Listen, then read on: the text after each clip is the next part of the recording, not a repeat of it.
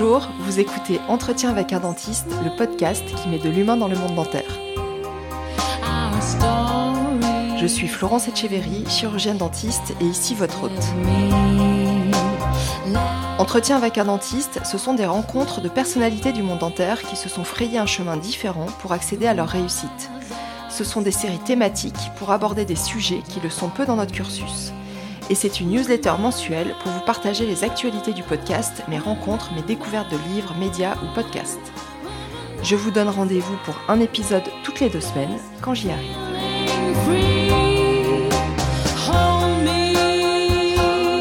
Abdel Awacheria est un patient. Pas mon patient, mais un ancien patient victime de dentexia. Ce centre dentaire low cost, créé en 2012 par Pascal Station, qui a fait l'objet d'un gigantesque scandale sanitaire. En 2016, suite à la liquidation de ces centres, des milliers de patients se retrouvent dans des situations physiques, psychiques, financières catastrophiques, avec des plans de traitement inachevés, voire pas encore commencés, plans de traitement réalisés dans un unique objectif mercantile. La majeure partie de ces patients, patientes, déjà en situation précaire, la promesse de ces centres étant de proposer aux plus démunis des soins moins chers qu'en libéral, se retrouvent à la fois édentés et endettés le ticket d'entrée chez Dentexia étant l'avance intégrale des frais des soins.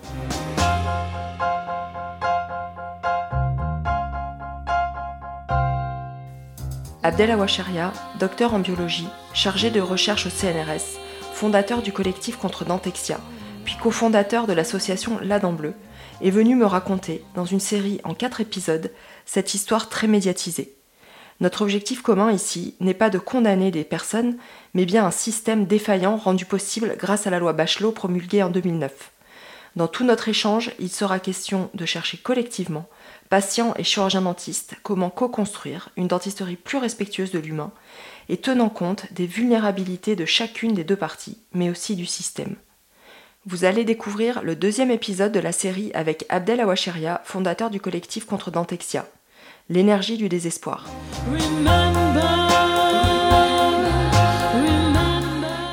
Bonjour, j'étais à Lyon tête d'or, j'ai avancé l'argent, à ce jour aucun soin, mais la douleur.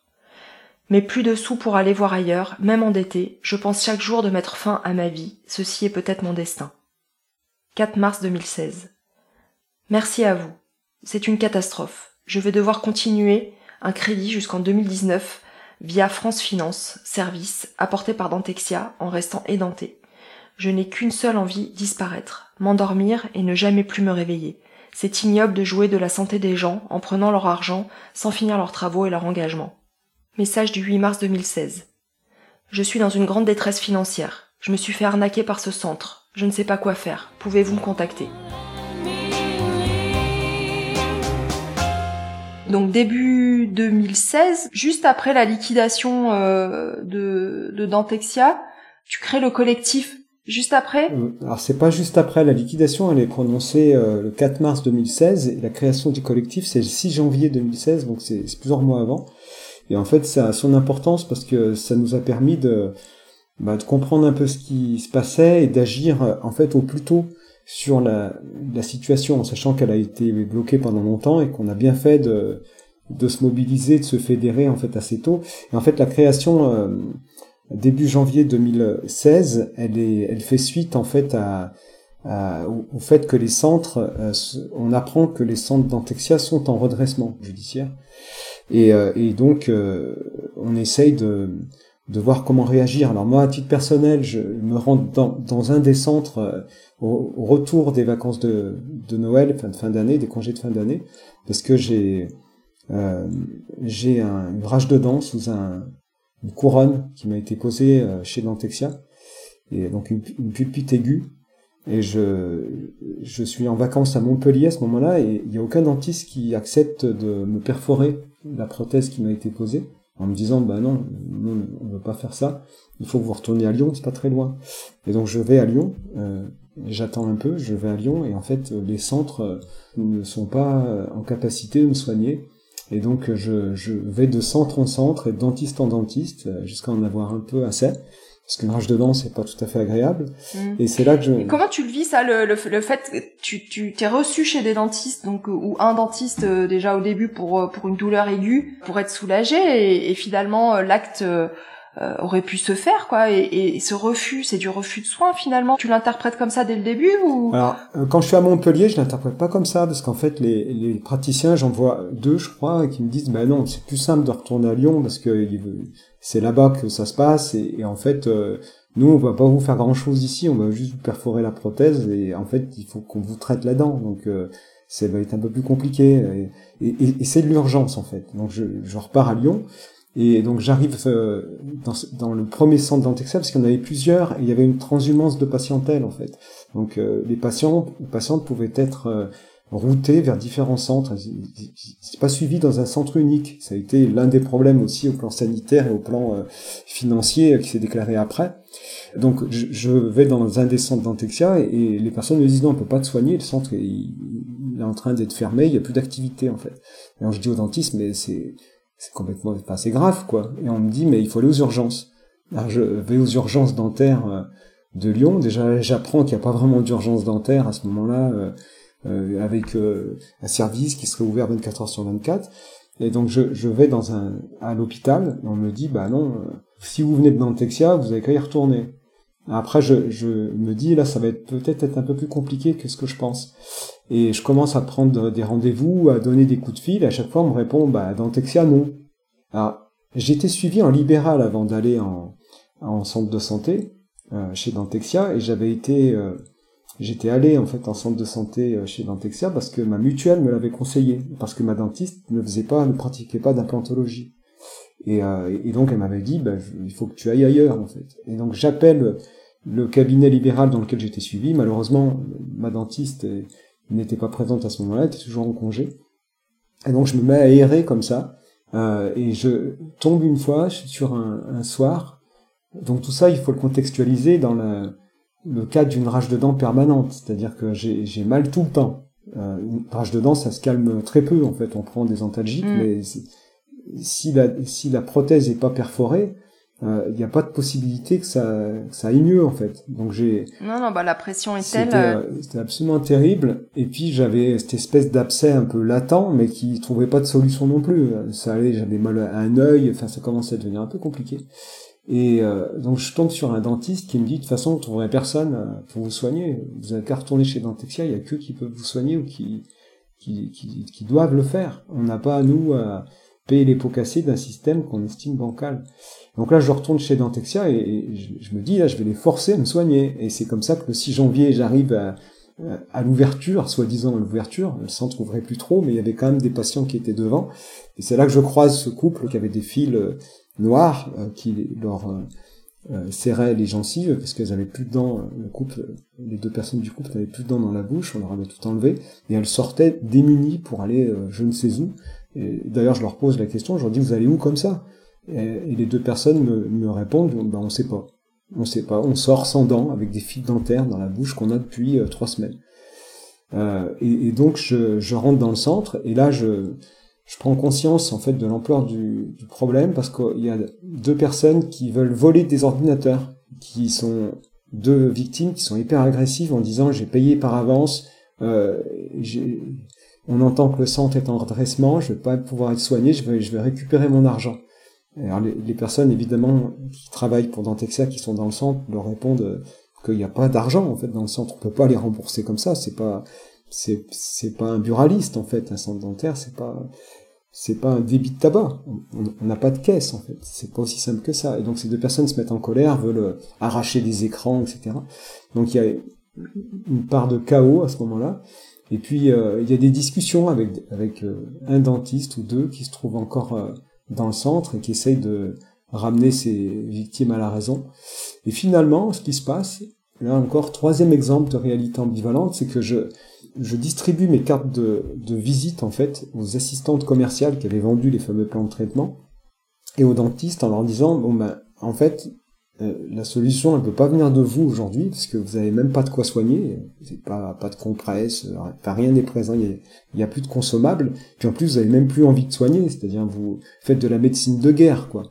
Et euh, moi, j'ai pas envie que que les choses tournent mal. Alors, il y a un dentiste quand même qui essaie de me soigner, qui me perfore la prothèse et qui me casse ma racine en deux. Euh, voilà, donc c'est ça qui se passe à ce moment-là, et je suis pas très content, et lui non plus. Et en fait, je distribue mes cartes de visite, et donc ça c'est le 6 janvier, deux jours après, j'ai reçu 80 coups de fil euh, bah, d'autres victimes qui m'appellent, qui disent euh, on, a eu votre numéro parce que dans le centre, euh, les assistantes cliniques nous, l'ont donné, tel dentiste, telle, personne. Alors pas les gestionnaires, les gestionnaires se gardaient bien d'aider, mais il y avait un peu sous le manteau comme ça, le, message était passé aux victimes qu'il y avait la création d'un collectif. Et là, je vais sur Internet et je me dis mais on me dit que je suis en train de créer un collectif, alors que j'avais même pas idée de ce que ça pouvait être euh, que de créer un collectif. J'étais juste en train d'essayer de, fédérer un groupe avec des victimes qui avaient les mêmes problèmes, euh, les mêmes problèmes que moi. Donc c'était très égoïste au départ, et j'assume, c'était de me dire comment, en partant de ma propre problématique, je peux arriver euh, par cercle concentrique et bah, à faire en sorte qu'on soit plusieurs pour trouver des solutions. Et donc ça passe de, de moi tout seul à 80. J'ai un coup de fil de Rosario Matina qui est qui était suivi à Marseille une année auparavant, qui avait euh, donc utilisé tout l'héritage du décès d'un de ses parents pour euh, se refaire les dents. Il souffrait d'une maladie euh, parodontale aiguë. Alors pas une gingivite, mais vraiment une parodontose mmh. stade terminal, donc il fallait tout enlever. Enfin, ils lui ont tout enlevé dans le centre. Je dis il fallait, j'en sais rien, mais au moins, ce qui est sûr, c'est qu'on lui a tout enlevé. Ça a été fait, en tout cas. et, et, donc, il, avait payé 25 000 euros, une somme assez importante, et il se retrouve avec le rideau fermé, et pendant une année, il essaye de trouver une solution, mais il trouve pas. Il est sans dents, il est, il va sur internet, il trouve pas de solution, etc. Donc il m'appelle et, il est, évidemment très en colère. il me dit, euh, moi ça fait une année que j'ai un collectif euh, euh, sur Marseille d'une centaine de personnes et on trouve pas de solution. Et on, est exactement dans la même situation que vous. Et c'est Dentexia, sauf que c'est Harold King. C'est un dentiste qui est qui a une franchise qui, ne qui fait partie de la franchise Dentexia, mais qui n'a pas appelé son centre Centre dentaire Dentexia. Et donc euh, voilà, je me dis, bah, il se passe ça à Marseille. J'apprends qu'il y a d'autres centres euh, qui ont été créés donc à Chalon, à Paris, parce que j'ai des coups de fil aussi qui viennent d'ailleurs, qui viennent de Paris, de Chalon. Et comme le redressement il concerne toute la franchise, bah, tout le monde est, est logé à la même enseigne, si je puis dire.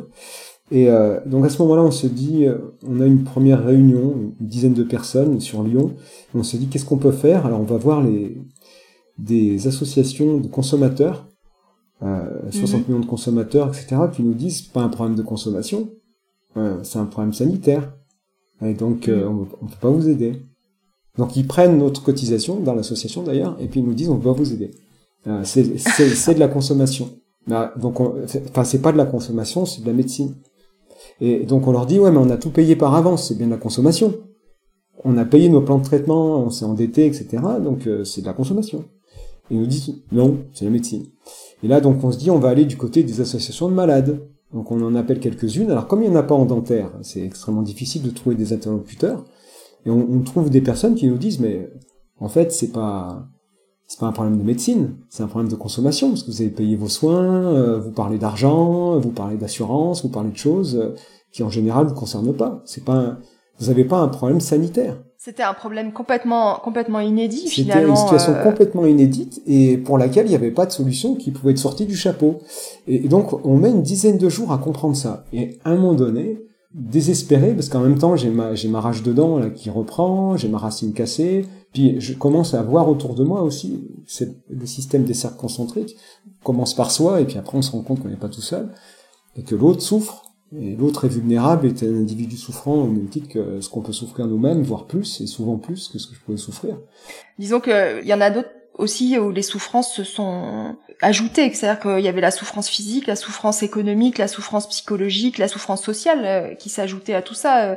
Euh, euh, pour avoir lu et vu des témoignages de, de, personnes qui ne sortaient plus du tout de chez elles. Alors ça, c'est un autre point, c'est la durée, c'est-à-dire que dans la durée, il y a euh, des attributs particuliers du scandale qui sont mis à apparaître, notamment le désespoir. Mais il n'était pas forcément là au tout début. Au tout début, c'est frontal. Mm. C'est comme euh, maladie aiguë, un choc aigu, un choc septique. On l'encaisse en fait. Donc c'est la sidération au début. Euh, le problème des personnes qui commencent à vivre dans le noir, qui menacent de suicider, etc. Ça, c'est quelque chose qui se déploie. Parce que il faut mm. prendre conscience qu'il n'y a pas de solution. Et, et, et, cette prise de conscience, en fait, elle n'est pas évidente parce que comme je disais au début, toutes et tous, on est allé dans ces centres en pensant que c'était des centres de santé tout à fait respectables et qui avaient été ouverts euh, sous couvert de la loi, qui étaient autorisés par les ARS, et donc on était dans notre bonne, euh, notre bon droit de patiente et de patient. Finalement, on allait là-dedans et on, allait s'occuper de nous. Et c'est quand, en comprenant au fur et à mesure, parce qu'on commence à donner des coups de fil, euh, parce qu'on est désespéré, donc on essaie de trouver des solutions. Donc on appelle la DGCCRF, la répression des fraudes.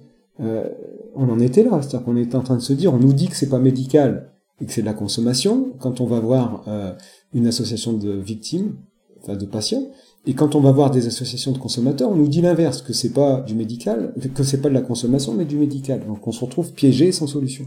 Donc on commence à appeler la DGCCRF, etc. Puis un matin, désespéré, j'appelle le standard du ministère de la Santé à Paris. Je trouve sur Google. Je me dis, je vais appeler le ministère de la Santé parce que je reçois des mails euh, qui me, me font peur en fait. Je reçois des menaces de suicide, des personnes qui au bout de, quelques semaines me disent mais euh, on peut on peut pas vivre sans dents en fait, on n'a plus de dents, on n'a plus d'argent. C'était leur situation, ils avaient plus d'argent pour aller euh, trouver des, des dentistes, même ceux qui acceptaient voulaient pas le faire pour rien, déposer des dents, ce qui est normal. Et d'un autre côté, ben, elles avaient, elles, mâchaient plus, elles avaient des, des dents en cire qui s'effritaient, qu'elles avaient depuis des mois, parce que comme Dentexia était en activité réduite depuis des mois, depuis septembre, voire même l'été 2015, ben, toutes ces personnes, elles avaient par exemple des wax en bouche qui s'effritaient et qui elles se retrouvaient avec euh, des trous, des dents complètement jaunies parce qu'elles pouvaient boire du café ou s'alimenter normalement, ce qui ce qui change la couleur en fait de ces cires. Ouais, les prothèses. Ouais. Et ces, mm. ces prothèses sont pas destinées à, à rester euh, quasiment une année en bouche, donc euh, ça se casse, etc. Donc ces personnes se disent mais je vais où comme ça? Et donc j'en ai certaines euh, dans le collectif, donc un peu moins de 10, je crois, 9, qui m'envoient des menaces de suicide en disant de mettre fin à mes jours, etc. Alors d'un côté, je transmets ça aux médias en disant je ça me dépasse. J'ai pas moi et on n'a pas nous dans le collectif qu'on a créé à gérer des menaces de suicide en fait parce que ça dépasse nos compétences. Il y a un rôle d'accompagnant, un rôle d'aidant. Il tombe pas du ciel en fait. On va pas se décréter nous euh, en capacité d'aider des personnes qui sont euh, dans une extrémité psychosociale. C'est très compliqué alors même qu'on est malade et victime nous-mêmes à, ce moment-là. Donc c'est compliqué. Alors là je prends mon téléphone, j'appelle le ministère de la santé puis la standardiste, et c'est tout à fait euh, louable, elle me dit, je, je peux rien faire pour vous, parce que je sais pas qui vous passez au ministère, je vais pas vous passer la ministre, vous vous rendez compte, votre appel est complètement naïf, enfin voilà, vous êtes même pas à Paris, euh, j'étais à Lyon, elle me dit, mais ça, ça peut pas marcher comme ça. Et je lui dis, mais je fais quoi avec ces menaces de suicide? Elle me dit, ben moi, à votre place, j'appellerai le défenseur des droits. Alors je, je sais pas ce que c'est un défenseur des droits à ce moment-là, je lui demande, je lui dis, mais qui c'est, etc. Elle me dit, bah, c'est pas, c'est, pas une personne, c'est une fonction. Défenseur des droits. Ça existe en France. Si vous pensez que vos droits sont bafoués, vous pouvez, euh, et si vous, avez des arguments qui permettent d'étayer l'hypothèse qu'il y a un scandale en cours, vous pouvez très bien le contacter et puis, en fait, expliquer ce qui se passe. Et donc, elle me donne un numéro. J'appelle. Et puis une personne me répond et me dit, euh, qu'est-ce qui vous arrive? Et je lui raconte, je lui dis, bah là, dans le collectif, j'étais tout seul, après il y a eu 80 euh, personnes, après 250, et donc à ce moment-là, au moment où je l'appelle, il y a 250 personnes qui se sont fédérées euh, dans ce collectif contre Dantexia. Et donc elle me dit, euh, c'est quand même assez inquiétant ce qui vous arrive, parce que j'ai jamais entendu quelque chose qui se rapproche d'une telle situation. Et elle me dit, si ça se trouve, c'est pas 250 euh, victimes, parce que ces centres de santé, s'il y en avait, a 8, et qu'ils étaient tous en activité, forcément, c'est pas 250. Donc s'il y a un problème, mm-hmm. il va être systémique et on est à l'orée d'un scandale. Donc cette personne, elle comprend ça. Et à ce moment-là, ben, Jacques Toubon, le défenseur des droits, prend le dossier en main. On a des discussions. Et euh, il comprend euh, l'étendue du, du, problème à venir dans lequel on, a commencé à baigner, et c'est que le début. Et il écrit un courrier en fait à, au cabinet de Marisol Touraine mm. en expliquant qu'il faut faire quelque chose, que là il y a vraiment un problème.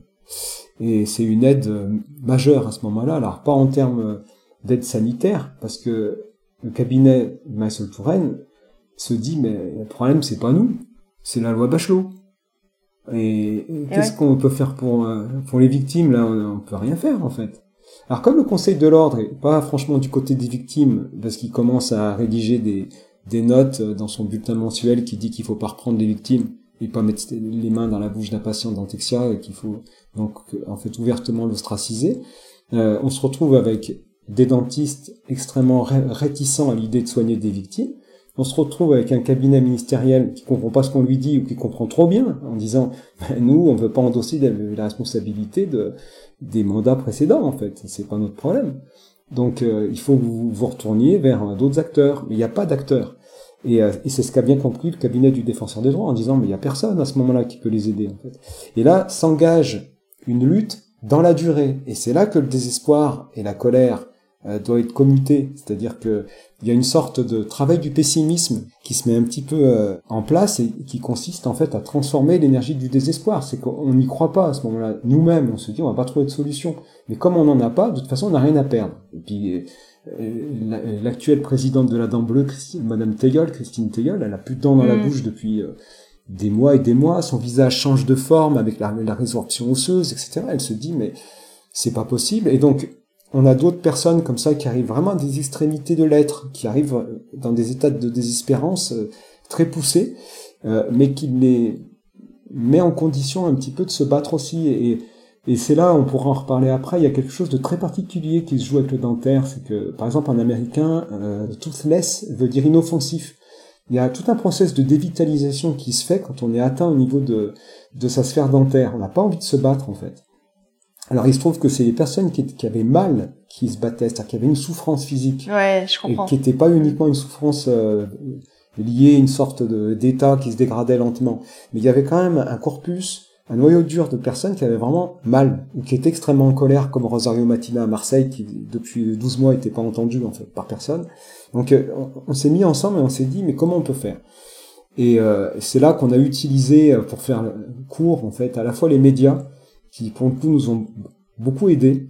Euh, les... Quels médias Médias presse écrite, presse on, on, a vraiment commencé au début euh, par la base, c'est-à-dire presse écrite avec euh, Lyon Capital. Guillaume Lamy était euh, donc il était déjà très investi très dans investi sur ce et, sujet. et donc il a compris tout de suite ce qui se passait parce qu'il avait compris déjà avant les autres et qui il voyait juste se déployer devant lui la prophétie qu'il avait indiquée dans ses articles dont nous on n'avait pas connaissance et qu'on découvrait des articles de 2014 qui disaient ce qui allait se passer. Et donc on découvrait ça. On disait mais il a prophétisé. Le scandale et, et puis il n'a pas été entendu. Donc il y a eu lui puis après, il y a eu euh, la, les, les télés locales, donc France 3, etc. Et où là, c'était assez intéressant parce qu'au début, comme beaucoup de victimes, on n'a pas envie de se montrer. Quand on forme un collectif, il y a toujours une dilution euh, de, de la parole. C'est-à-dire que euh, un collectif va agir collectivement comme un, un banc de poissons.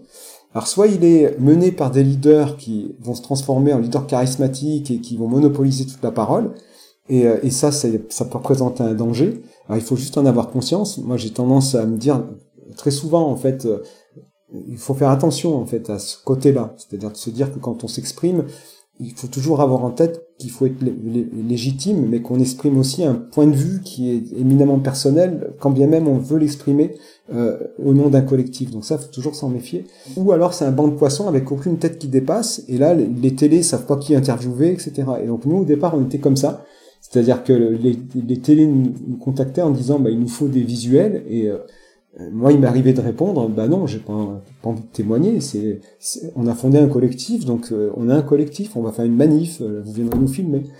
Et là je dois rendre hommage à un, un journaliste lyonnais qui s'appelle Daniel Pajonc qui a pris une crise de nerfs et qui m'a dit c'est toujours pareil avec vous alors qu'il était proche de la retraite qui m'a dit je vais vider mon sac avec toi Abdel euh, je, vais te dire franchement, euh, vous n'obtiendrez rien de personne si on n'a pas d'image et si on n'a personne qui parle. Il nous faut des gens qui parlent, il nous faut euh, des affects à brasser, il faut qu'on puisse émouvoir, il faut qu'on puisse montrer du scandale. Si on n'a rien à montrer, vous n'aurez rien. Et en fait, je l'ai pris un peu de haut en disant non, mais philosophiquement, on est contre le fait de de, de s'arroger la parole. Euh, on, on, va organiser euh, une manif dans quelques temps, on vous invitera, on vous enverra des, des invitations, etc. Puis il m'a dit, de toute façon, tu vas te rendre compte très vite que tu n'auras rien avec cette attitude. Et alors j'en ai fait part au cercle qui m'entourait, et euh, on, a pris la décision à un moment donné, parce que rien ne se passait.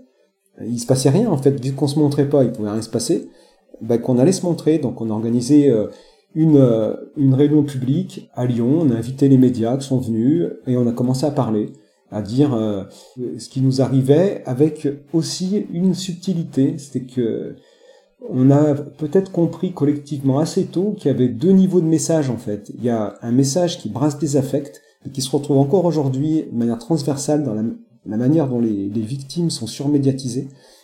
Euh, en général, parce que pour la télé, la radio, etc., c'est plus vendeur, j'allais dire, mais c'est pas le bon terme, c'est plus euh, clair ou euh, c'est plus explicite de montrer des personnes qui souffrent. En fait, ça fait adhérer un message qui a un contenu émotionnel. Mm. Et donc ça, c'est un premier niveau de lecture, mais on a saisi assez tôt qu'il fallait à chaque fois essayer de faire passer des messages qui étaient euh, non pas politiques, parce qu'on se voulait apolitique, mais des messages qui allaient pointer la, responsabilité le dysfonctionnement euh, systémique en fait et, et, donc la loi et, et donc à chaque fois qu'on a montré des victimes euh, on disait oui mais vous nous laissez dire aussi euh, qu'on est qu'on est abandonné et que c'est pas juste parce que c'est la loi Bachelot parce que si parce que ça. Et en fait les journalistes nous laissaient faire ça. Et ça nous a beaucoup servi en fait et je pense qu'on n'y serait jamais arrivé si on n'avait pas été sur les deux niveaux en fait. Et parce que le premier niveau, il était, il était très bien pour euh, obtenir une adhésion, en fait, une sorte de consensus de la part bah, du public en général, mais aussi des, des personnes qui étaient euh, dans les cabinets, qui étaient décisionnaires et qui allaient s'identifier en fait à ce qui arrivait euh, aux victimes. Mais d'un autre côté, on était aussi en train de dire, il faut travailler sur le fond. Il n'y a pas que la forme, il y a le fond à travailler parce que sinon, on n'aura pas de solution. Euh, c'est pas juste un scandale qui explose et qui fait une bulle de savon et qui retombe. C'est pas possible en matière dentaire que ça se passe comme ça, et c'est pas possible en général pour la santé, mais surtout en matière dentaire. On peut pas nous oublier au bout de deux semaines. C'est pas possible parce que nous, on va rester sans dents et sans argent. Et donc, c'est important de travailler dans la durée. Et donc voilà, il y avait une sorte d'intelligence collective euh, stratégique avec beaucoup de discussions et des choses en interne. Et je voudrais rendre hommage à tout bah, toutes ces personnes euh, qui ont fait partie de cette aventure collective et qui ont été euh, juste extraordinaires dans la manière de canaliser l'énergie en expliquant qu'on avait toutes les bonnes raisons du monde, euh, enfin toutes les bonnes raisons du monde d'être en colère, d'être aigri aussi parfois, d'être un peu pessimiste, mais qu'en fait euh, il y avait quelque chose qui pouvait transcender euh, nos cas individuels, qui était justement de se dire on va essayer de changer les choses collectivement pour que ça n'arrive plus aussi. Et ça, c'est un message qui, a, mm. qui, a, percolé jusqu'à aujourd'hui avec euh, la dent bleue, c'est de se dire que les cercles concentriques qui partent de quelques personnes peuvent euh, s'élargir jusqu'à être dans un collectif, dans une association, et puis ensuite donc exercer une influence sociétale pour changer les choses, non pas pour soi ou pour ses proches, mais pour les générations en fait à venir, y compris euh, les personnes qui potentiellement seraient des victimes ou seraient des victimes en puissance d'un système qui n'est pas optimal. Donc ça, c'est quelque chose qui se déploie et c'est une aventure qui, qui se fait collectivement avec euh, avec la richesse euh, des, des, tempéraments divers et variés. Enfin, il y a un apprentissage humain qui est très très intense, très profond, très riche euh, quand on, on, a participé à ce type d'aventure et je voudrais quand même dire un grand merci à, ces, à toutes ces personnes, je ne vais pas les nommer, il y en a beaucoup, euh, on, est, on, est, plus de 3000 dans le collectif Compte Dantexia et euh, on a pu obtenir certaines choses, pas tout, euh, notamment le procès qui, qui, a, qui, toujours pas eu lieu et qui traîne depuis presque 10 ans maintenant. Mais, on a quand même pu obtenir certain nombre de choses que je pourrais détailler. Donc voilà un petit peu le, le défenseur des droits, le cabinet de Marisol Touraine, et si ça prend autant de temps en fait pour qu'émergent des solutions, c'est que Marisol Touraine a la bonne et mauvaise idée de commanditer un rapport à l'IGAS en disant c'est pas ma faute. Pourquoi la mauvaise euh, Parce que ça prend des mois. Ouais, pourquoi cette dichotomie? Parce que ça prend des mois et qu'en fait on peut pas attendre des mois avec des rages de dents, des personnes sans dents, des wax qui tombent, euh, des des trous dans la bouche et des fils dentaires. Et, et donc c'est pas gérable. Et donc c'est une mauvaise idée pour ça de se dire on va prendre en charge l'urgence, mais plus tard quand j'aurai mon rapport ça, c'est juste euh, suicidaire pour les personnes qui souffrent. Parce que à ce moment-là, elles n'ont pas de solution. Et puis, elles n'ont même pas la certitude que quand le rapport sera sorti, elles seront soignées. Donc là, on marche un petit peu. Il n'y a pas eu de changement de loi euh, suite à, à, cet événement-là. Euh. Ben, la loi, elle a changé en 2023. 2023. 2023. Donc c'est c'est c'est des années des pas des années plus tard et après tout un combat de lobbying mais qui est pas une gestion d'urgence. Là il y avait une situation d'urgence à gérer et la réponse euh, des autorités, c'est on, va commanditer un rapport pour essayer de comprendre ce qui s'est passé. Et finalement, le rapport, il est extrêmement clair. On est euh, convoqué euh, par l'IGAS. Donc euh, l'IGAS, l'inspection générale des affaires sociales. Voilà. Et cette convocation par l'IGAS, elle vient après des réunions au ministère de la santé qui sont catastrophiques où on est reçu à côté un local poubelle. La première fois qu'on s'y rend, dans une pièce complètement exiguë alors qu'on est une dizaine, on n'est pas écouté, on nous regarde de haut en disant mais vous, êtes qui, vous voulez quoi, etc. On, on daigne vous accorder des entretiens, mais euh, il faut pas que vous espériez quoi que ce soit. Et c'est là qu'avec les médias, on met en place toute une stratégie. quand je dis avec les médias, avec l'aide des médias, mais en interne, on élabore toute une stratégie. On essaye de savoir comment euh, infléchir euh, le positionnement du cabinet ministériel. Et là, il se passe une euh, une chose, euh, il se passe un, un, un événement en fait, c'est que Valérie Trier-Valeur euh, rapporte le mot euh, malheureux, la saillie de mm. François Hollande, qui parle de sans dents et qui qualifie les pauvres de sans dents. Et en fait, euh, Christine donc présidente de qui l'a fortement démenti, mais qui l'a fortement démenti, mais c'était inscrit dans le bouquin de Valérie Trier-Valeur. Et là, il y a Christine Teillol, me semble-t-il, je crois bien que c'est elle, je suis quasi sûr que c'est elle qui propose, qui dit, bah, pourquoi on se ferait pas appeler les sans dents Parce qu'en fait, c'est réel elle avait plus de dents à la bouche à ce moment-là, Rosario Matina non plus, euh, euh, beaucoup d'autres personnes n'avaient plus de dents et, n'avaient plus les moyens de, se repayer des dents. Et euh, du coup, on s'est dit, ben, en fait, on va fabriquer tout un ensemble de, de, banderoles, faire des rassemblements, etc., avec cette dénomination double de collectif contre Dentexia, et puis en même temps de sans dents. Et en fait, à la devise de Pascal Stechen, la meilleure dent c'est l'implant, on oppose une nouvelle devise qui est sans dents mais pas sans voix le fait qu'il y a nécessité de prendre en compte la parole des victimes en fait. Et c'est pour revenir à ce que tu disais tout à l'heure, la reconnaissance euh, à travers la loi du 4 mars 2002, la loi Kouchner, euh, de l'importance de la patientèle, c'est la, la, reconnaissance que les victimes et les usagers, les, les patientes et les patients ont une parole en fait. Et que cette parole, euh, c'est un savoir sur soi-même, sa pathologie, et c'est une parole qui est à même d'influencer en fait des, des cadres législatifs ou, des événements en cours. Et donc il y a cette compréhension là parce qu'on commence à se documenter, à essayer de comprendre comment euh, travailler. Et euh, on est plusieurs à essayer d'imaginer des stratégies qui soient pas des stratégies violentes, parce que comme tu peux l'imaginer, il y a quand même beaucoup de monde qui veut tout casser en fait. Et donc tout, mm. tout l'enjeu, c'est d'arriver à se dire comment on prend cette énergie qui veut tout casser et on, fait en sorte que des personnes aient l'air tout à fait respectables à, se rassembler, à faire des réunions et à discuter calmement avec euh, tous les protagonistes. Là, on comprend aussi assez tôt que c'est pas en faisant la guerre aux dentistes qu'on va arriver à être soigné parce que c'est eux qui posent les dents.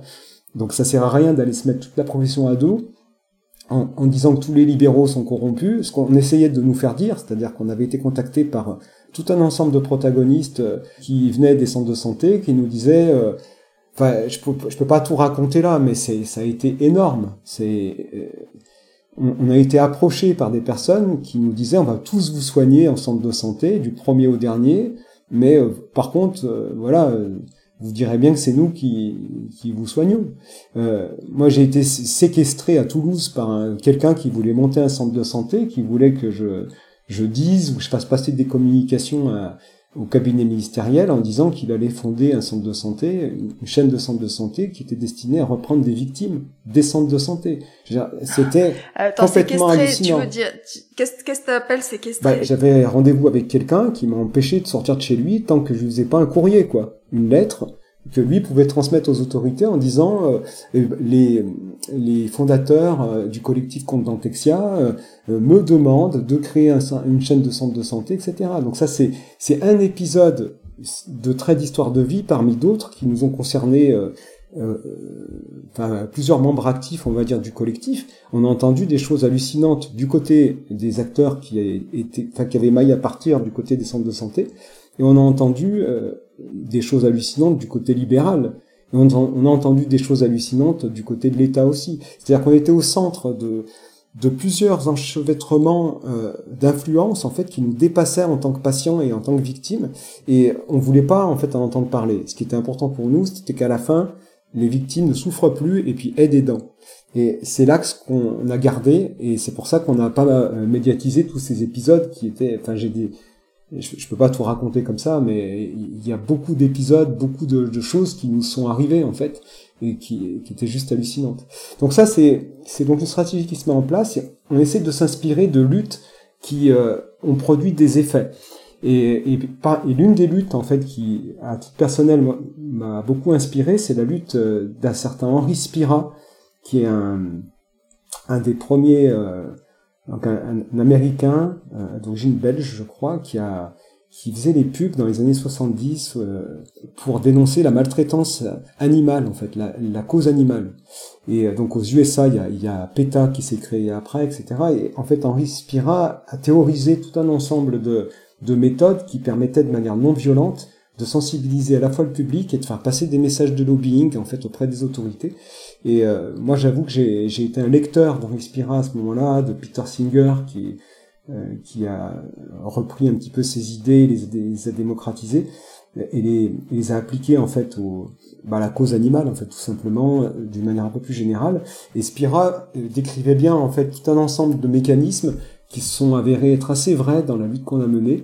Et euh, donc voilà, donc Valérie Trierweiler euh, dit ce terme, rapporte la saillie de François Hollande, descendant. Et en fait, c'est un, moment de bascule parce que euh, il y avait pas mal de personnes âgées en fait le parmi les victimes de Dantexia et qui avaient une moyenne d'âge qui était largement supérieure à, à 50 ans en fait. Hein. Et, euh, et, parmi ces personnes âgées, il y en avait certaines qui, euh, bah, qui œuvraient dans des associations et qui avaient proposé de, de, faire de la couture et de déployer une banderole immense sur la, basilique de Fourvière avec euh, les sans dents, sans dents mais pas sans voix. Et en fait, pour faire court, on est contacté très rapidement par le ministère de l'Intérieur qui nous dit d'arrêter tout ça et qu'on va re-rentrer dans un cycle de réunions à Paris avec le cabinet ministériel pour vraiment trouver une solution. Et donc à ce moment-là, il y a le rapport de l'IGAS qui est, qui est publié, et euh, le ministère se rend compte qu'il ne peut pas lutter contre les assertions qui sont faites par cet organisme indépendant, euh, et qui explique très bien, donc à la fois euh, la genèse du scandale, et puis qui décrit aussi très bien la nature du scandale. C'est-à-dire qu'on est allé euh, à l'IGAS, on avait été convoqué, alors pas invité, mais convoqué, et on s'y est rendu avec un diaporama de 108 diapositives avec euh, ce qu'on estimait être euh, euh, la meilleure méthode pour se faire comprendre, on avait chiffré ce qui nous arrivait. Parce que ça, c'est aussi un point que... C'est-à-dire les, les, photos de, de, de bouche... Non, ça, ça sert à rien. C'est-à-dire que c'est ce qu'on a compris avec le ministère, c'est que quand on, on se rend dans des cercles qui ont une habitude de jouer avec des chiffres, le cas individuel n'est pas intéressant. C'est-à-dire que si on, passe à la télé, il faut des cas individuels, des singularités qui s'expriment et, qui, font en sorte de brasser des affects. Mais dans des cabinets euh, où on a une pensée un peu technocratique, ça ne fonctionne pas. On est allé, et Rosario Matina euh, euh savait très bien le faire, on est allé euh, à l'une de nos réunions au ministère avec des posters géants, avec des bouches, des personnes qui avaient des fils dentaires, mais plus de dents, avec des personnes qui, malheureusement, on a eu l'une des victimes qui avait eu les, des perforations euh, multiples au niveau des sinus et qui tous les matins se réveillait dans une mare de sang et qui se prenait en photo. Mm. donc on avait mis des photos comme ça de, de, cette personne lyonnaise qui se réveillait dans cette mare de sang avec ses sinus perforés, etc. Et qui trouvait pas à se faire soigner. Donc c'était absolument dramatique. Qui travaillait plus, qui, enfin, qui avait plus de vie en fait. Mais les regards se baissent et finalement ça a le même effet euh, pour prendre une comparaison qui peut être malheureuse, mais je pense qu'elle est pertinente euh, que quand on, on, est soumis en fait par exemple à des images qui nous montrent euh, bah, des, des, personnes euh, d'Afrique subsaharienne qui meurent de faim par exemple. Hmm. Bah, on détourne le on regard. détourne et puis on dit de toute façon je peux pas rien changer. je, je, je, vais, je vais pas je vais pas mettre de l'affect là-dedans parce que de toute façon je vais pas pouvoir le commuter en quoi que ce soit puis en fait c'est pas Enfin, c'est pas un canal qui, s'avère efficient. Et euh, ça, on a compris que le ministère, parce que les, bah, personnes baissaient les yeux, puis, puis ça servait à rien. Mais ce qui était audible et puis intelligible, et ça je le dis pour toutes les personnes qui auront, euh, qui s'inscrivent dans des luttes en fait euh nobles, on va dire, pour la reconquête de droits ou la conquête de droits tout court, ou pour la restauration de dignité, ou pour s'inscrire dans des chemins où on cherche à alléger de la souffrance, euh, notamment euh, physique en fait, mais euh, mentale aussi, c'est qu'en fait ce qui est très intelligible dans la pensée technocratique, c'est la quantiphrénie, le fait de quantifier. Donc si on arrive et on dit je vous montre des, sinus perforés chez une personne, un, ça va pas toucher, et deux, on va nous dire oui, mais il y en a combien? Et c'est ce qu'on nous disait. Donc je disais, j'ai des menaces de suicide. Oui, mais combien? 10. Donc 10, c'est pas sûr qu'il passe à l'acte, etc. Donc vous avez reçu 10 menaces de suicide. Voilà, point. Ça marche pas, ça. alors que si on dit, et, c'est ce qu'on a fait, en fait, à l'IGAS, on y allait avec un diaporama qui était ultra complet, où on avait sondé en interne euh, donc auprès des victimes dans un premier temps. Donc on était passé euh, maître dans l'art des sondages de, de toutes sortes. On avait essayé de faire une, pré-étude sociologique où on avait demandé aux victimes combien elles avaient payé leurs soins par avance. Est-ce que c'était du crédit? Est-ce que c'était en espèces? Est-ce que c'était par carte bancaire? Elles en avaient pour combien de mois encore de traitement prévisionnel? Est-ce qu'elles avaient eu sur un traitement par exemple de 10 000 euros est-ce qu'elles estimaient en avoir eu pour la moitié du traitement, donc 5000 euros, ou est-ce qu'elles étaient à 80% du plan de traitement? On avait demandé euh, si elles habitaient loin ou pas des centres. On avait posé tout un ensemble de questions, des, dizaines et des dizaines de questions, et on avait euh, euh, concaténé tout un ensemble de réponses. Moi, j'ai reçu 22 000 mails en 5 mois. Donc c'était énorme. Ah, la question qui me vient, c'est toi qui, qui a une activité prenante aussi euh, bah de, de, chercheur, euh, euh, puisque t'es, t'es, c'est pas ton métier en fait euh, euh, de t'occuper de, de l'association. Ça te prenait, enfin je veux dire, ça a dû être des périodes extrêmement chargées quoi. Bah, ça a été chargé, mais, mais ce qu'il faut avoir en tête, c'est que bon, j'essayais de travailler un minimum du côté recherche. Alors, ce qui est bien du côté recherche, c'est qu'on est dans de la durée aussi. On est on sort pas un article en un mois. Donc, de toute façon, un article de recherche, on sait qu'il va se déployer sur une recherche qui va durer euh, un an, deux ans, trois ans, quatre ans, cinq ans. Donc, de toute façon, c'est pas cinq mois dans la vie de quelqu'un euh, qui va changer radicalement la donne. Donc, les grands enjeux, j'essayais de les tenir, mais euh, j'ai passé énormément de temps à faire que ça, en fait, 24-24. Pourquoi? Parce que j'avais mal. Il faut pas l'oublier. J'avais toujours ma, ma racine qui était cassée en deux, ma prothèse qu'on m'avait pas enlevée, et je trouvais pas à me faire soigner. Donc j'étais sous antibiotiques euh, que me prescrivait mon médecin généraliste et je prenais des antalgiques toute la journée. J'en étais au codoliprane et euh, à prendre des molécules qui étaient quand même pas très bonnes. Et, euh, dans, dans, le réseau qui s'est déployé, y compris quand tu parlais de, de finalement de dentistes euh, qui qui sont venus en aide aux, aux, victimes on t'a pas proposé euh, de d'aide ou d'aide soignée d'un moment, en avril, c'est-à-dire que je traînais ma rage de dents depuis le mois de, de depuis fin décembre. En avril, la dentiste libérale qui me suivait auparavant m'a dit euh, parce qu'en fait, ah, voilà, ce qu'il faut quand même dire, c'est que il y a eu cette idée à un moment donné complètement saugrenue de dire voilà, les dentistes ne peuvent pas intervenir tant qu'il n'y a pas un certificat de situation bucco-dentaire qui permettrait de fixer l'état en bouche. Alors, si je qualifie cette euh, proposition qui avait été faite par le Conseil de l'ordre, qui avait été adoubée par le, ministère, etc., de saugrenu, c'est parce que l'idée est, mauvaise. C'est juste qu'elle rallonge encore des délais. C'est-à-dire que pour des personnes en souffrance, il fallait trouver des dentistes qui acceptaient de rédiger des, certificats de situation bucco-dentaire. Alors, qui n'étaient pas du soin, mais il faut se rendre compte que les dentistes sur Lyon, beaucoup voulaient même pas entendre parler de la rédaction d'un certificat. Et donc se disaient, on veut pas entendre parler de vous du tout. Euh, on veut pas vous recevoir. Donc partez ailleurs.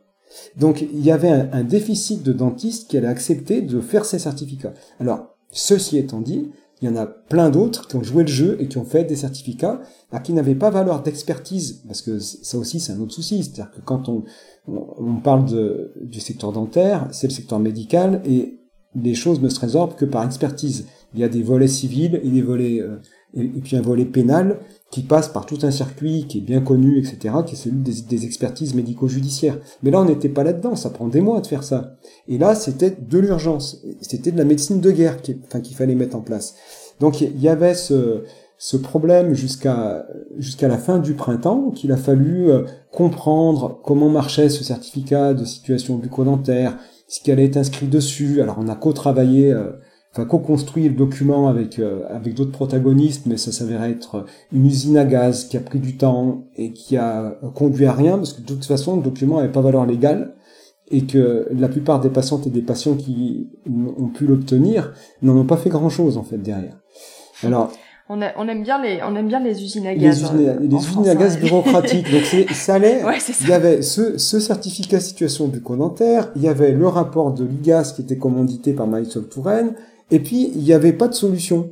Euh, sanitaire, c'est-à-dire qu'il y avait des dentistes qui sous le manteau soulageaient, et, ça c'est pour ça que je, je, peux en témoigner. Je veux dire, le rôle du dentiste ou de la dentiste quand il est bien exercé, je le savais auparavant, mais ça me l'a vraiment fait voir d'une manière euh, très aiguë, il est euh, crucial en termes d'impact humain, c'est-à-dire que le dentiste soulage une souffrance, restaure, répare, remet en selle, désaliène, augmente le nombre de degrés, de liberté tous les jours. C'est-à-dire que prendre une décision ou faire un choix, c'est très compliqué qu'une rage de ou sous, euh, sous des opiacés, ou sous du, tramadol, par exemple. Euh, comment tu veux faire un choix si tu prends du tramadol? Parce que tu souffres C'est pas possible. Donc tu peux pas conduire ta vie d'une manière euh, très rationnelle, tu peux pas trouver des solutions pour toi. Donc tu restes soit terré chez toi, et c'est ce qui arrivait à une partie des victimes, qui sortaient plus, qui étaient dans un isolement social, et, euh, là vient s'intriquer ou s'imbriquer dans l'histoire cette dimension de, vitrine et territoire de l'intime que revêt la bouche en fait. C'est pas anodin. Les dents, comme on, a pu se le dire, euh, c'est pas une entorse à la main, quoi. Euh, les dents, ça va brasser toute une, une dimension symbolique qui va en fait outrepasser euh, la simple pathologie qui serait traumatique. On ne parle pas de la même chose. Donc il y a quelque chose de très singulier qui se joue avec les dents, qui au-delà de la dévitalisation, du caractère inoffensif, comme j'ai dit tout à l'heure, ça, rend, ça dévitalise au sens littéral du terme, mais il y a aussi toute la symbolique qui, vient avec, bah, qui fait que les personnes qui ont des problèmes de dents vont pas se montrer pour aller euh, se faire soigner en fait parfois. C'est tout simplement ça, c'est qu'elles ont euh, avant du renoncement aux soins, mais pendant, c'est le fait qu'elles renoncent elles-mêmes aux soins de manière proactive en disant bah, de, de, toute façon je peux pas montrer dans l'état où je suis. Et on a eu nous dans le collectif énormément de témoignages euh, qui était absolument bouleversant et qu'on a transmis aux médias, qu'on a transmis au ministère. Il y avait des dizaines et dizaines de pages parce que je transmettais tout. En fait, à l'époque, euh, euh, j'avais tous ces dossiers et je transmettais des fichiers PDF de de 100 pages ou 200 pages avec des témoignages de personnes qui racontaient leur leur vie et je demandais en fait à ces victimes de dire ce qui leur arrivait. Donc il y avait parfois des témoignages très longs, d'autres très courts et elles décrivaient leur quotidien. Je ne mange plus, je ne peux plus mâcher, je ne peux plus parler, je, je ne vais plus au travail, etc., etc. Et donc c'était incroyable. J'ai ce document que j'ai arrêté assez tôt parce qu'il me rendait malade. J'ai dû l'arrêter en mai ou juin 2016, mais qui avait des, des témoignages euh, qui montrent à quel point la dentisterie bien pratiquée remet dans une trajectoire d'humanité et quand euh, soit elle est mal pratiquée, soit elle est pratiquée dans un contexte délétère, déshumanise en fait les, les individus. Et c'est ce qui, par la négative, euh, bah, nous a fait réfléchir après aux conditions d'une dentisterie qui serait, qui serait favorable à l'intérêt du patient et de la patiente. Donc on en arrive à tout et ça. Du et du praticien aussi, parce que tu, tu, tu, le disais toi-même, les praticiens qui se sont retrouvés euh, parfois mal, un peu malgré eux dans ces situations-là. Euh, on n'en a peut-être pas beaucoup parlé, mais je pense que euh, ils en ont gardé aussi des, des séquelles, ils, hein, en ont, certainement. ils en ont gardé des séquelles. Tous les praticiens qui ont mis du cœur à l'ouvrage, qui ont posé euh, euh, leur art et leur science et leur cœur dans la, leur pratique à ce moment-là, ont été bouleversés. Et, euh, et je tenais, j'avais pas terminé à remercier cette dentiste libérale qui m'a soulagé de ma rage de dents réellement. C'est-à-dire qu'elle m'a vraiment euh, euh, traité la racine, etc. Et en me disant, tu ne peux pas continuer comme ça à prendre des antibiotiques tout, enfin pendant des mois, ça va pas être bon, ou à prendre du tramadol, c'est pas gérable.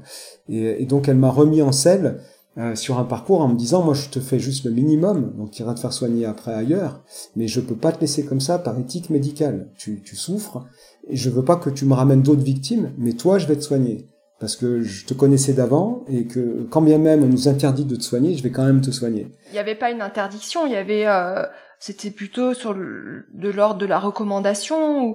Oui, mais en pratique, ça se traduit par des attitudes de, de fuite. C'est-à-dire que quand le Conseil de l'ordre publie une tribune en disant euh, euh, on met en stand-by le fait d'aller euh, toucher des, des, victimes de dentexia, c'est pour ça que je parlais de double prix. Non, non seulement les victimes avaient été mutilées, arnaquées, elles étaient en proie à des malfaçons déjà à cette époque, de couronnes qui tombaient, d'implants qui, qui tombaient au-delà des, des, taux de sinistralité usuels, etc. Mais en plus, elle se voyait refuser l'accès aux soins. Donc c'était euh, doublement injuste en fait. Et, ça, ça a été compliqué en fait de, travailler avec euh, euh, avec ça en tête en se disant parce que on pourra amalgamer ces grandes décisions du Conseil de l'ordre avec l'ensemble des conseils ordinaux. Or, on a pu voir par exemple qu'à Marseille et même à Lyon, en fait, jusqu'à un certain point, euh, les conseillers ordinaux étaient volontaires et avaient compris à un moment donné que euh, ce qui se jouait, c'était euh, la relation de soins et l'intérêt du, du patient transformé en victime. Donc on ne peut pas mettre dans un même sac toutes les réactions qui ont pu être produites à ce moment-là, évidemment. Il y a eu beaucoup, beaucoup, de, enfin ça s'est beaucoup joué aussi euh, euh, sur euh, une réaction de, de, peur en fin de compte. De peur et, et puis de d'outrage parce qu'en fait le, les libéraux depuis plusieurs années euh, n'étaient pas contents de la création de ces centres de santé euh, dentaires à but non lucratif et donc il y avait très vite la possibilité de se saisir de ce drame en disant mais regardez on vous l'avait dit on vous dit depuis des années que cette loi elle est catastrophique, etc. Mais l'angle d'attaque était pas complètement pur à ce moment-là, dans ce message-là. Ce message, c'était pas ce qui était audible pour les patients en fait. Ce qui était audible de la part de la patientèle, c'est vous êtes en détresse, on va tout faire pour vous soigner. Et là, le secteur dans son entier et les libéraux et les entités qui les représentaient s'en seraient tous sortis par le haut.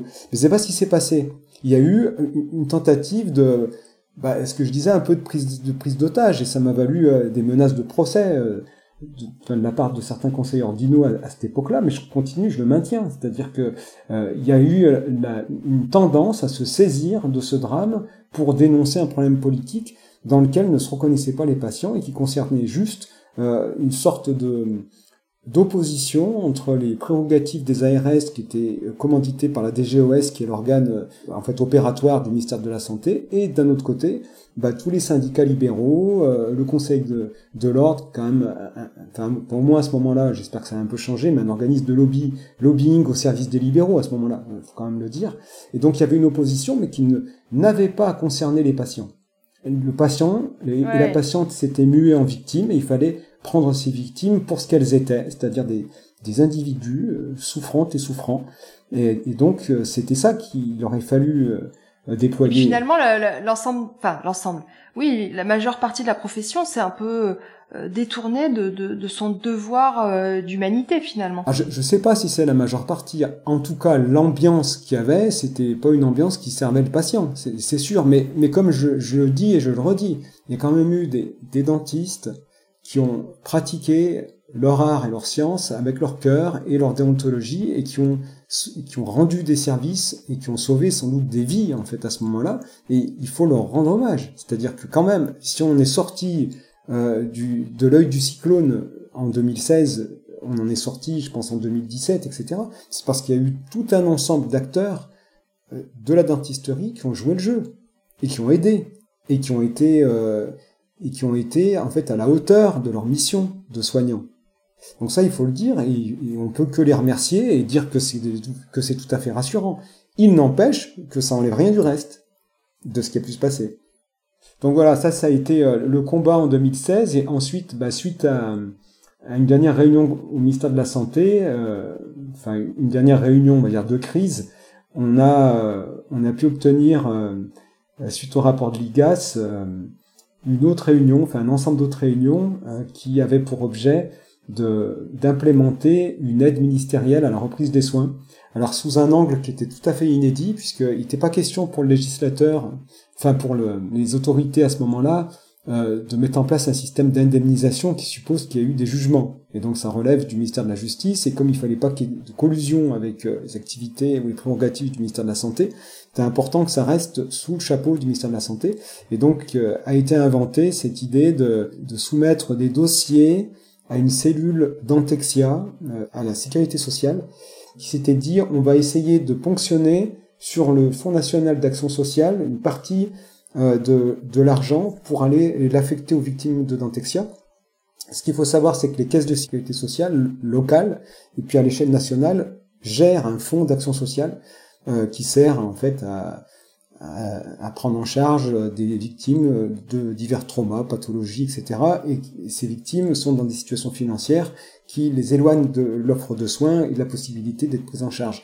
Donc ça existe en tout temps, en tout lieu en France, dans les caisses de sécurité sociale. Et donc l'idée du, du, ministère de la Santé, c'était de se dire on va activer ce canal parce qu'il nous permet d'utiliser un dispositif préexistant en l'adaptant pour venir en aide aux victimes de dentexia. Et c'est tout à fait intelligent d'avoir fait ça. Alors c'est très technocratique, mais pour le coup sur le bon versant euh, de la chose. Et, euh, et donc euh, il, y a eu, y a eu tout un ensemble de, de dossiers avec des pièces extrêmement compliquées à réunir. Il fallait trois devis de trois dentistes différents qui proposait des plans de traitement qui étaient, euh, qui pouvaient avoir un certain degré de chevauchement, mais pas complètement c'était déjà compliqué de trouver un praticien. Alors vous imaginez trois. Ouais, pour te recevoir, ouais. Trois, c'était compliqué. Alors ça a pris du temps. Et puis. Euh... Et puis d'expliquer aux praticiens que t'avais, que tu voyais en, en, en deuxième, euh, que tu avais déjà vu un premier praticien, non? Parce Non, ça, ça, c'est, on n'avait pas à le dire, mais mais par contre, il fallait trois rendez-vous, donc trois plans de traitement différents avec des chiffres, c'est-à-dire il fallait des devis chiffrés. Alors si tu allais voir un, un dentiste qui te disait faut recommencer, mettre un dentier, et ça coûtait euh, 5000 euros. Puis t'allais voir un, autre dentiste qui te disait, ben non, on va pas mettre un dentier parce que t'as, je dis n'importe quoi, euh, 35 ans, il vaut mieux mettre des implants, bah ça allait coûter 25 000 euros. Donc il fallait après mettre dans le dossier des devis qui allaient de 5 à 25 000 en disant qu'on voulait pas celui à 5 mais celui à 25 000. Donc ça, enfin c'était pas, c'était pas complètement clair ce qui a pu se passer à ce moment-là. Mais surtout, ce qui a été compliqué, c'était que le, la deadline pour soumettre les dossiers était extrêmement euh, serrée parce que il y avait un changement de, de présidence potentielle et donc de cabinet ministériel.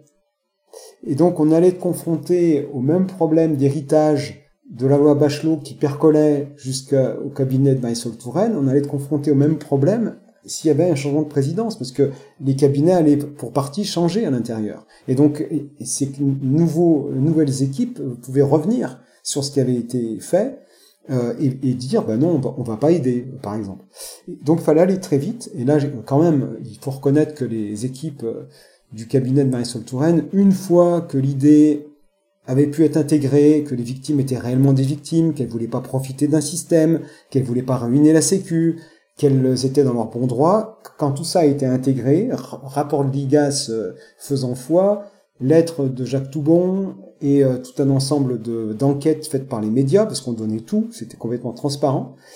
Et ben en fait le cabinet s'est dit on va réellement mettre euh, quelque chose en place et euh, on nous a demandé de chiffrer, on voulait combien.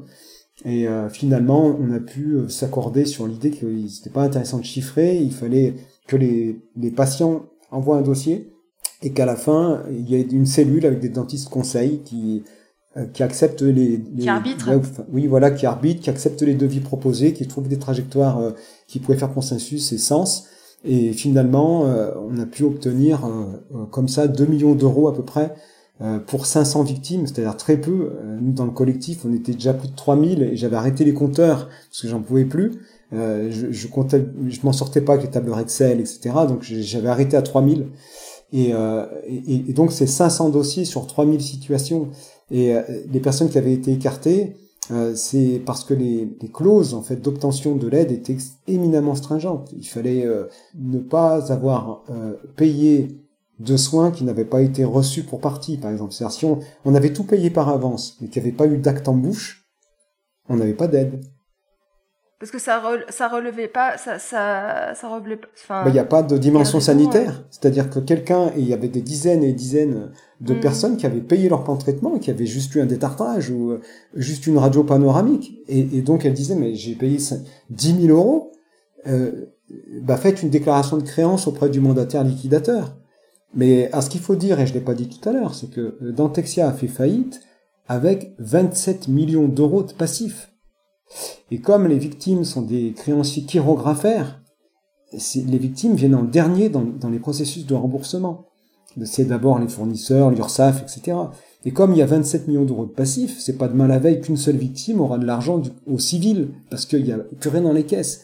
Donc toutes les créances qui avaient été faites par ces personnes qui avaient eu très peu de soins, voire pas de soins du tout, et qui avaient quand même payé par avance, bah, ces créances ne servent à rien. Et globalement, les créances ne servent à rien parce qu'il n'y a pas d'argent pour aller euh, indemniser les victimes euh, du côté euh, de la procédure de liquidation.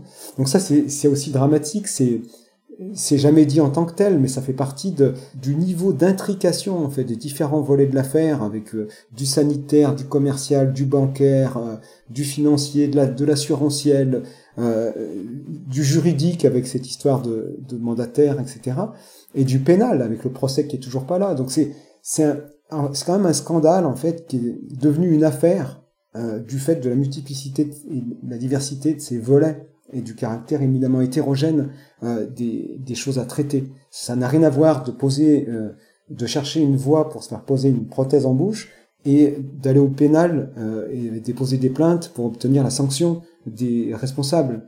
Euh, potentiellement coupable de ce qui s'est passé. Et c'est pas la même chose que d'aller au civil euh, pour aller négocier une indemnisation du côté de l'assurance ou du côté de, des dispositifs existants. Et, tout ça ça dépasse en fait le niveau de compréhension initiale euh, bah, des victimes. Moi en tout cas j'ai découvert tout ça en me disant c'est juste d'un degré de complexité euh, complètement effarant. Et euh, il faut créer des structures qui permettent d'accompagner des personnes qui vont être perdues et qui vont déployer des comportements erratiques très vite si elles n'ont pas de l'information euh, de première main validée qui leur permettent d'avoir des boussoles pour s'orienter dans des volets qui sont euh, juste très compliqués à gérer. Donc il y a eu cette, euh, cette aide ministérielle à la reprise des soins versée aux dentistes en majeure partie. Ça pouvait être payé, enfin versé aux à la victime si elle avait avancé les frais de ses soins, donc elle payait ses soins, puis ensuite l'aide lui, était versée sous la forme d'un remboursement, et ça a concerné que 500 victimes sur les 3000 du collectif, comme je disais. Et puis en parallèle de tout ça, euh, il y a eu 1553 plaintes au tribunal de grande instance de Paris, ce qui fait que c'est l'un des plus gros scandales, si ce n'est le plus gros scandale sanitaire euh, sur le territoire français. Euh, on, on, a très vite compris que ça servait à rien d'aller déposer plainte dans les commissariats, parce que les, les agents de police, euh, les gendarmeries euh, comprenaient pas ce qui se passait. On disait, euh, mm. ouais, ils étaient démunis. ouais. démunis. Puis comme je viens de le relater, c'est tellement complexe en termes de volets différents qu'on mm. savait plus s'il fallait déposer plainte pour un problème de consommation, pour un problème de mutilation, qui, qui est carrément autre chose. Et donc en fait, on a on a déposé des plaintes d'abord dans les TGI régionaux, on va dire et on ça c'est pas enfin c'était pas efficace. Et on s'est dit qu'on allait inonder à peu près en même temps le TGI de Paris de manière à ce que ils prennent conscience du problème au pénal. Et on a fait rédiger donc euh, c'était l'une des recommandations du collectif euh, fait rédiger des modèles de plainte etc en expliquant aux victimes de détailler au maximum ce qui leur était arrivé mais tout en en mettant à l'intérieur des motifs euh, d'inculpation euh, parce que sinon ça sert à rien de déposer une plainte en disant j'ai payé pour une prothèse et je l'ai pas. Donc il faut pouvoir dire euh, escroquerie, etc., etc. Et, donc on a fait envoyer toutes ces plaintes et, j'avoue que je reste euh, très étonné qu'après 1553 plaintes, quand bien même une enquête, une instruction est, soit enfin, ait pu être diligentée par le TGI de Paris, on n'est toujours pas de procès. Euh, alors qu'on a un scandale de cette envergure-là. alors en même temps, on a pu obtenir des informations du TGI de Paris, euh, qui nous a dit que c'était très long de conduire toutes les expertises médico-judiciaires, pour le coup. Euh, c'était extrêmement long, qu'il fallait euh, déployer ça pour des milliers de victimes et que ça allait prendre du temps, et ça prend du temps. Et que par ailleurs, la justice était de moins en moins dotée et pourvue pour faire face à des situations de ce type-là. Et pour que le TGI de Paris l'écrive euh, comme ça, c'est que vraiment ça doit être vrai. Et un dernier point par rapport à ça, donc si des victimes m'écoutent, euh, j'aimerais qu'elles soient euh, non pas rassurées, mais qu'elles aient cette information-là pour remettre en perspective le, temps qui s'est écoulé depuis 2016 et qui fait qu'on est sept ans après la survenue du, scandale, sans procès pour l'instant. les dentistes Gage père et fils qui officiaient à Marseille, et qui ont fait euh, plus de 200 victimes euh, sur le territoire marseillais, euh, l'enquête n'a abouti qu'au bout de 10 ans. Le procès n'a eu lieu qu'au bout de 10 ans. Donc si on remet les choses en perspective, il n'est pas anormal que ça prenne du temps aussi pour le scandale d'Antexia, mais on espère quand même que le ministère de la Justice prenne conscience de ce qui de ce qui s'est passé, puis active un petit peu les choses. Pourquoi? Ça, c'est un, message aussi majeur que j'aimerais euh, faire passer. C'est parce que c'est pas une question d'argent là. L'immense majorité des victimes a bien compris qu'il y avait rien à glaner du côté euh, soit du mandataire liquidateur, soit même du côté de la justice. Donc il n'y a rien à glaner en termes d'indemnisation qui soit à la hauteur du préjudice financier. Et quand on a dit ça, qu'est-ce qui reste? Ben, Il reste le pressium doloris, le fait que beaucoup de, victimes ont souffert dans leur corps, dans leur chair, dans leur esprit de ce qui se passait. Et il y a un dernier point, qui est sans doute le point le plus important, c'est que il est éminemment euh, important et significatif que euh, le ministère de la Justice reconnaisse la condition de victime à travers un jugement.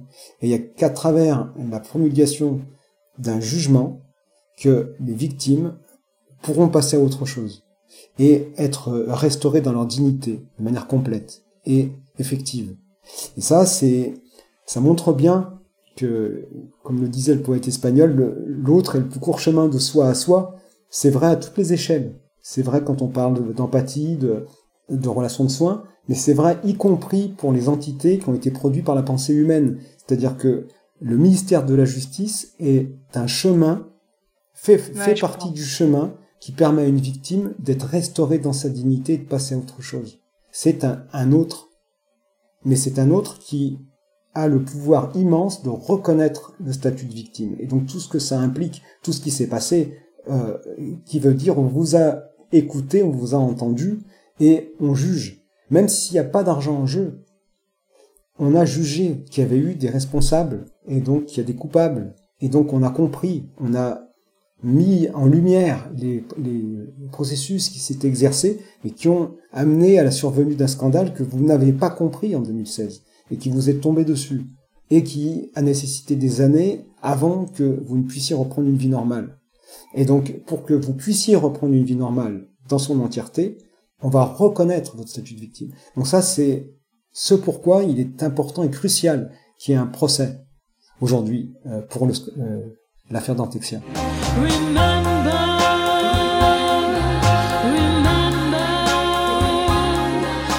On se retrouve bientôt pour la suite avec le troisième épisode, La dent bleue.